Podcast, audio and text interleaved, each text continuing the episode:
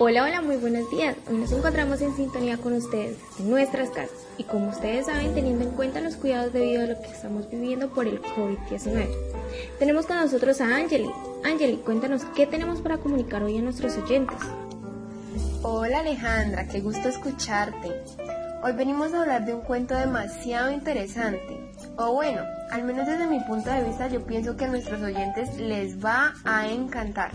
Pero bueno, Luisa, cuéntanos qué te parece si nos das un pequeño resumen de lo que nos espera en este grandioso podcast.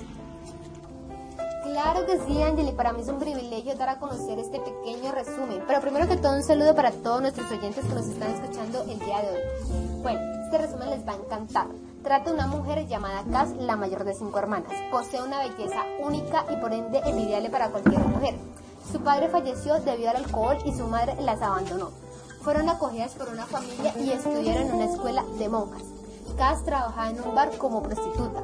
No podía ser vista de mejor manera, ya que los hombres la veían como una simple máquina de sexo. Lo puedes creer, Lizette, pero mira, poseía un espíritu puro, pero aunque su manera de actuar demostraba completamente lo contrario. Un chico llamado Anónimo la conoció en un bar llamado West. Bueno, oyentes, disculparán ahí mi pronunciación de inglés. Continuó con el resumen.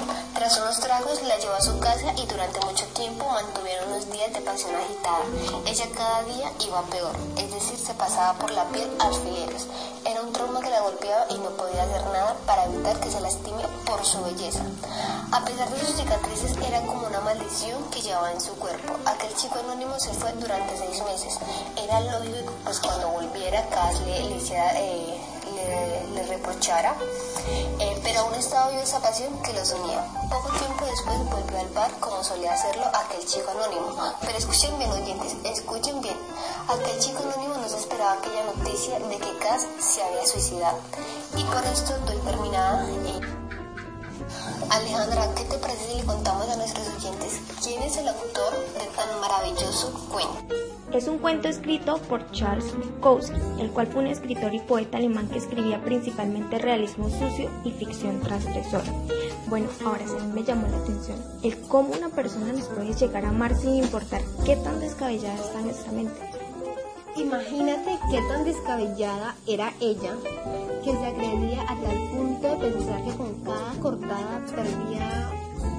poco más de belleza. O sea, ¿lo puedes creer Alejandra? O sea, Sí, es verdad lo que comentas. ¿Quién en su sano juicio hace tal cosa? De una y sin anestesia. Bueno, chicas, pero las veo hablando mucho de la belleza y sobre sus cortadas y sobre sus tragedias. Pero, ¿qué opinan ustedes sobre el querido príncipe azul? Si es que así lo podemos llamar. Claro, claro, el supuesto príncipe que logra conocerla en un bar donde se da cuenta que para ella el ser bella no es más que una maldición. Sí, claro, Alice, concuerdo contigo en que ella consideraba que su belleza no era más que una maldición, pero a la vez ella no se dio cuenta de la persona que tenía a su lado, ya que aquel anónimo que se sentía atraído por ella era por su ser, o sea, escuchen bien, por su ser, más no por su físico, a lo que ella siempre se sintió acomplejada.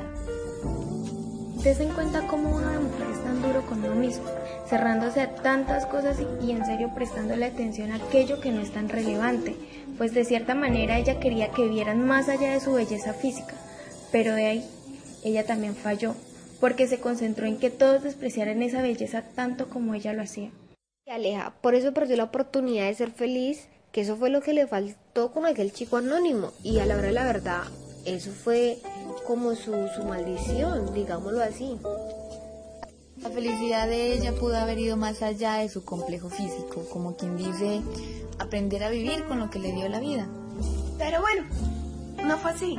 Decidió arruinarse, sin darse cuenta que al final había encontrado a alguien que sí sabría valorar su belleza interior y su forma de ver la vida sin importar qué tan descabellada fuera.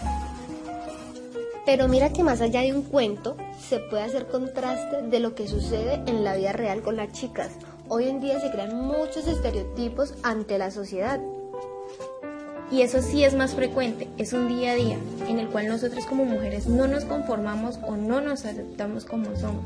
Bueno, comadres, después de esta interesante charla, podríamos comenzar una pequeña ronda de preguntas. Chicas, yo tengo una duda. ¿Qué habrían hecho ustedes con el caso de Cas? A ver, cuéntenme, cuéntenos acá a nuestros oyentes. Yo personalmente hubiese aprendido a vivir tal cual como Dios me trajo al mundo, sin cuestionarme ni acomplejarme en lo físico. Y asimismo, y yo con tal afortunada belleza le hubiese sacado buen provecho, ya sea trabajando como modelo, presentadora, etc. Me parece excelente, yo también hubiese preferido ser modelo o ser presentadora o ser todo lo que enaltece la belleza de la mujer. Bueno, pero ¿y si ustedes hubiesen conocido a un hombre que les ayudara a superar sus complejos frente a la sociedad? ¿Qué hubiese sucedido? Pero mira, Angeli, si a mi vida hubiese llegado tal hombre como tú lo estás indicando, yo creo que me hubiese sentido más respaldada o con más apoyo para asumir aquella complejidad. Bueno, muchachos, para finalizar esta mañana, ¿qué moraleja nos deja a cada una de nosotras este brillante cuento? Nosotras como mujeres debemos aceptarnos tal cual como somos, sin permitir que las personas nos juzguen ni dejarnos llevar por los estereotipos. Para mí, la enseñanza más importante que nos deja este cuento es que no debemos perder la esperanza, porque es que siempre vamos a encontrar a una persona que nos va a apoyar incondicionalmente y que siempre va a estar para nosotros y siempre va a querer lo mejor para nosotros, sin importar nuestro pensamiento o nuestra forma de ver la vida. Bueno, oyentes, y con esta me despido. Nos encontraremos en un próximo capítulo. Y la moraleja de esta mañana para mí sería que no importa por la situación que estés pasando, no nos deberíamos hacer daño porque con ello no sacamos ninguna solución, oyentes. Entonces, Debemos amarnos, eso sí, pero sobre todo respetarnos, tal cual somos, tal como hemos sido traídas a este mundo. Que puede que nos demos un gustico con un arreglito, pero no excedernos de ello. Bueno muchachos, ya hemos escuchado todas nuestras opiniones, pero nos gustaría escucharla de ustedes. Pueden seguirnos en nuestras redes sociales como arroba emisora las comadres. Espero les haya gustado y como dicen por ahí, no es un adiós, es un hasta pronto. Que tengan un excelente día y recuerden, la belleza no es un sufrimiento, solo debemos aprender a vivir con ella.